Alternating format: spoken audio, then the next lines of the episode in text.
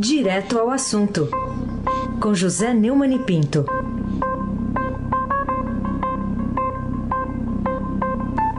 Oi, Neumani, bom dia. Bom dia, Raíssen Abac, Carolina Ercolim. Oi. Almirante Nelson e o seu pedalinho. Bárbara Guerra, Afrânio Vanderlei, família Bonfim, Manuel, Alice Isadora. Bom dia, melhor ouvinte, ouvinte da Rádio Eldorado, 107,3 FM, Raíssen Abac, o craque. Ô Neumann, a cidade de São Paulo decide pela retomada de aulas ainda neste ano de 2020. O anúncio deve ser feito hoje pelo prefeito Bruno Covas, mas foi já antecipado pela Renata Cafardo no Estadão. Como é que você analisa? É, Renata Cafardo publicou hoje no Estadão que o prefeito Bruno Covas já decidiu que as aulas na capital devem voltar ainda este ano e não serão adiadas para 2021, como fizeram cidades da região metropolitana. A Renata conseguiu essa informação com fontes da prefeitura, é, que lhe contaram que ele deve fazer esse anúncio, como você disse hoje. E as escolas poderão começar com atividades extracurriculares em outubro. Eu acho que essa providência é uma providência correta, é preciso ter muito cuidado. Eu estou aqui fechadíssimo há muito tempo seis meses uh, aposto no, no, isolamento social. Eu tenho um filho de 15 meses, o meu filho não vai voltar para a escola, porque ele, na verdade, não tem a necessidade que muitas outras crianças têm. Ele está né, no berçário e vai esperar para o ano que vem. Mas uh, a volta à escola é fundamental para que a educação, que já está sendo é, completamente desprezada, no governo federal, que nunca foi grande coisa, né? nunca teve uma gestão pública satisfatória. É, a educação no Brasil é um problema. E então é, a, é a, a, o adiamento para a reabertura das aulas é inexplicável se você tem bar aberto, se você tem restaurante aberto, você tem é, shopping aberto e não tem escola. Quer dizer, se é possível você é, controlar é, o, o isolamento social em shoppings e em bares, como não é possível fazer em escola? É só tomar conta da coisa direito, fazer o que tem que ser feito. Dá trabalho, é claro que dá trabalho, mas é preciso tomar essa atitude. É, os sindicatos de professores são contra, mas é, a, a, realidade é essa. O Brasil não pode é, passar mais tempo, muito mais tempo, sem escola aberta. Deve seguir o exemplo da Itália, que a gente estava ouvindo o Walter e a Paula contar aqui na Rádio Eldorado ao vivo. Carolina Ercolim, tintim por tintim. Vamos falar também sobre a educação, porque educação e área social devem perder verbas né, em detrimento de obras. Destaque também no Estadão de hoje. Queria entender a sua opinião. Qual é a motivação do governo federal para fazer essa opção né, de dar prioridade no orçamento que prejudica a pauta social? É reeleição. É, o Bolsonaro só pensa nisso. Reeleição. Então hoje, os ministros fortes do governo o Moro já saiu, o, o, Mandetta já saiu, o, o Paulo Guedes é, já está aí tomando o segundo cartão amarelo, pronto para ser expulso. Então, os ministros são o, o Rogério Marinho é, e o, o Tarcísio de Freitas, que cuidam especificamente de obras. Então, a notícia dada no Estadão é que o Bolsonaro pretende fazer um corte bilionário em despesas de educação, de programas sociais que incluem atendimento de crianças de até 3 anos e de ministérios como a agricultura para turbinar o plano Pó Brasil de investimentos públicos e outras ações apadrinhadas pelo Congresso Nacional.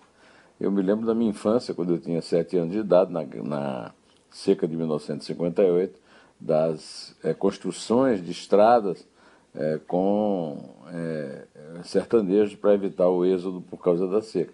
É mais ou menos isso, é o assistencialismo de direita. Né? Este ano nós já tive, esta semana nós já tivemos a, o chilique do Bolsonaro em relação à manutenção da Bolsa Família e o adeus a, o bye-bye Renda Brasil, né? mas é, o, a aposta em obras é uma forma é, de manter o, a popularidade do, do, presidente, que está numa, numa, situação bastante favorável, em alta. É, acho um absurdo deixar de investir na área social exatamente na pandemia. É resultado de um cálculo é, bastante perverso e eu diria até desumano. É, nós tivemos, acabamos de ter a notícia na, da, da, medição dos, é, é, dos índices da educação e continuam preocupantes. E a saúde nem precisa falar, né? nós estamos em plena pandemia e a grande novidade que temos é que um general intendente é que todo mundo fica insistindo que é especialista em logística, eu insisto que a intendência é uma coisa, logística é outra. Intendência é uma coisa tão desimportante que não, antigamente não podia ser nem general de brigada, agora, agora ainda se mantém que não pode ser general de exército, mas está lá o general de brigada na ativa, Eduardo Pazuello, empossado como ministro da Saúde definitivo. É, nós já tivemos um ministro da Saúde que não era médico, que foi o Serra, foi um bom ministro da Saúde. Isso não quer dizer que o Pazuello venha a ser só porque é intendente. De qualquer maneira, é algo a lamentar, a criticar e duramente. Raíssen Abac, o craque. Ô Neumann, e vamos destacar outro assunto. A Europa cobra a ação ambiental e ameaça parar importações. Está destacado aqui em outra chamada do Estadão. Para você, esse puxão de orelhas na, nessa gestão populista aqui do Brasil é alguma surpresa? Alemanha, Dinamarca, França, Itália, Noruega, Holanda, Reino Unido e Bélgica, oito países europeus, é, cobram do governo brasileiro ações reais imediatas contra o desmatamento e ameaça interromper investimentos e compras de produtos. Foi enviada uma carta ao vice-presidente Hamilton Mourão, que comanda o Conselho Nacional de Amazônia e divide com Ricardo Salles, aquele que passa a boiada para né, a responsabilidade por isso. Estamos num momento dramático, incêndios em toda parte, queima geral, morte de animais, é, e o governo Bolsonaro se diverte com isso porque não tem aquilo que eu acabei de falar na resposta anterior. Tem o menor senso de humanidade, de amor à vida, dos animais, das plantas, das pessoas. Né?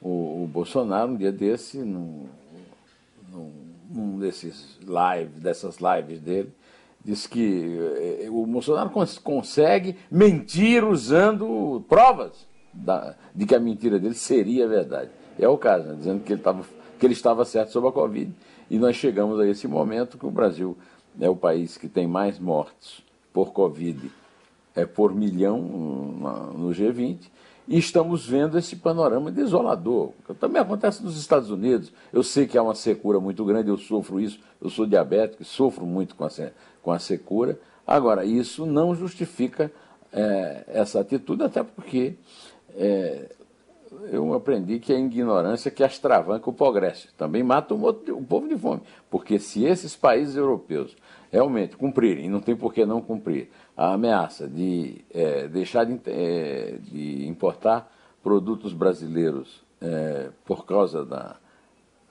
da ação nefasta da gestão pública sobre o meio ambiente, a coisa vai pesar para o lado do pobre, não para o lado do Bolsonaro, que ele tem a aposentadoria dele garantida, né? E ainda andou recebendo durante a vida, pelo que tudo indica, numa matéria que a Folha publicou recentemente, o peculato, dinheiro, que, dinheiro público pago a funcionários fantasmas de seu gabinete na Câmara dos Deputados e, e entregues ao, ao, aos seus operadores lá no gabinete. Né? Carolina Ercolim, tintim por tintim.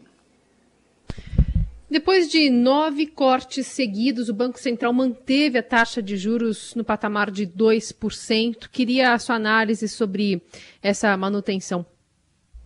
É, a taxa básica de juros, a Selic, foi mantida em 2% ao ano ontem.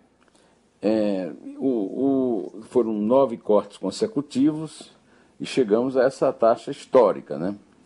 É, não é propriamente uma surpresa. Né? É, já se esperava é, essa paralisação, foi, é, foi bastante anunciada antes. Né? Agora, com o governo aí fazendo mágica para ver se consegue reduzir o choque é, da pandemia no, do novo coronavírus na economia, o Banco Central paralisou o processo de baixa de juros iniciado em julho de 2019 para evitar eventuais efeitos negativos sobre o mercado financeiro. Para os próximos meses, mesmo com a pressão recente, principalmente do, do, sobre o preço do arroz, sobre a inflação, a, o, o BC indicou que não pretende elevar a Selic e, ao mesmo tempo, avaliou que o espaço para mais cortes é pequeno. É, isso já, já era bastante previsto. E do, só para você ter uma ideia, segundo a matéria do Estadão, de 48 instituições consultadas pelo Projeções Broadcast, todas esperavam pela manutenção da Selic em 2% ao ano ontem. Para 43 delas, que mandaram estimativas, o mais provável é que o ciclo de redução da taxa tenha, de fato, se encerrado definitivamente em agosto. Vamos esperar para ver se esse problema do arroz é, não é, se, se torna perene. Tem uma, uma chamada na, na, na capa do, do, do, portal do Estadão hoje, mostrando que a, a inflação seria quádruplo, né, quatro vezes, se houvesse uma taxa de inflação Covid. A inflação só na, na Covid. Né?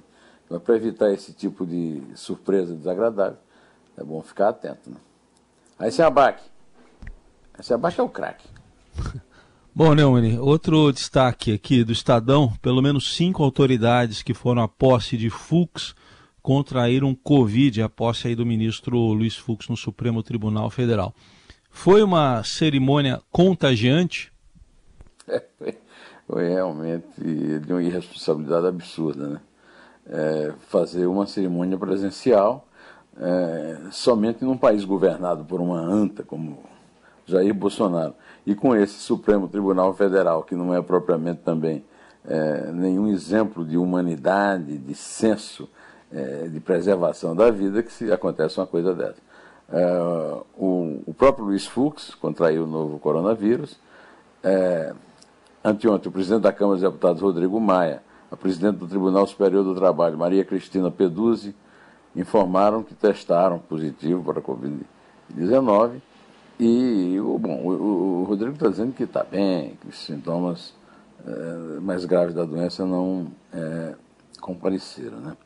É, o, o o Fux tomou posse com cerca de 50 convidados sem a menor necessidade. Né? E você sabe que eu não sou nenhum fã né, o, do Marco Aurélio, mas ele tinha razão quando ele disse que marcaram a posse presidencial sem, sem consultar os integrantes. E isso é um absurdo. Carolina Ercolim, tintim por tintim. Vamos falar também sobre a reforma administrativa um realismo fantástico. Título do, do artigo do professor da Faculdade de Direito da USP, Modesto Carvalhosa, hoje na, na página 2 do Estadão. Você concorda ou discorda dessa abordagem feita pelo jurista? Você sabe que eu concordo. Primeiro que eu concordo com tudo que o Modesto fala ou escreve. Segundo, que eu tenho falado aqui sobre o absurdo dessa reforma transferida para o futuro. Né? Ele comparou com o realismo fantástico, o realismo mágico do Vargalhosa, do, do do Gabriel Garcia Marques, a, a linha fina do artigo dele procura se reduzir a despesa uma folha do funcionalismo, mas só daqui a uns 50 anos. Ele abre o artigo, lembrando que a reforma administrativa enviada ao Congresso Nacional em 4 de setembro nos remete imediatamente ao realismo fantástico em que secularmente vive a América Latina. Em nossa região há sempre uma distorção do tempo que é dissociado da racionalidade e da realidade presente. Vivemos o tempo cíclico, em vez de linear e sequencial. O presente se repete infinitamente ou se parece com o passado, sempre na busca de um futuro imaginário. Brasil, país do futuro, há 500 anos. Brasil, potência, Geisel. Estados Unidos do Brasil, Constituição de 1891. 50 anos em 5, Juscelino. A classe pobre virou classe média, Lula. Pátria educadora, Dilma. A cloroquina e não a vacina nos salva da Covid-19, Bolsonaro os nossos países balançam entre o populismo de esquerda e de direita, que vão do peronismo, do getulismo, do castrismo, do chavismo, do janismo, do lulismo ao bolsonarismo. No entanto, somos sempre governados por oligarquias atrasadas e arquicorruptas, como o Centrão, faça sol, faça chuva. Isso é o começo do artigo. E ele, no penúltimo parágrafo, ele escreveu essa beleza. Enquanto imaginamos como será no futuro o serviço público no Brasil, o drama fiscal decorrente da folha de pagamento dos servidores continuará a engordar o déficit, que em 2021 será de 230 bilhões de reais. Os tetos estabelecidos para municípios, estados e União há muito foram estourados. As prefeituras dependem, em média, despendem, gastam, em média, 80% de suas receitas próprias de repasse, pagamento de folhas de ativos e inativos. Recomendo muito a leitura tanto desse artigo quanto a do artigo ao lado do professor Roberto Macedo, meu caro amigo, e também colega do, do, do, do Modesto Cavalhosa, lá da USP. O artigo do, do, do Roberto é sobre economia. E, e por aqui vou ficando pedindo que a Carolina faça a contagem de hábito. É três. É dois, um do William e um do Gabriel Menino. Ah, é? Ah, eu pensei que você estava falando do placar do jogo do Renato Gaúcho. É, eu, eu acho que o Almirante Nelson está bastante penalizado, né?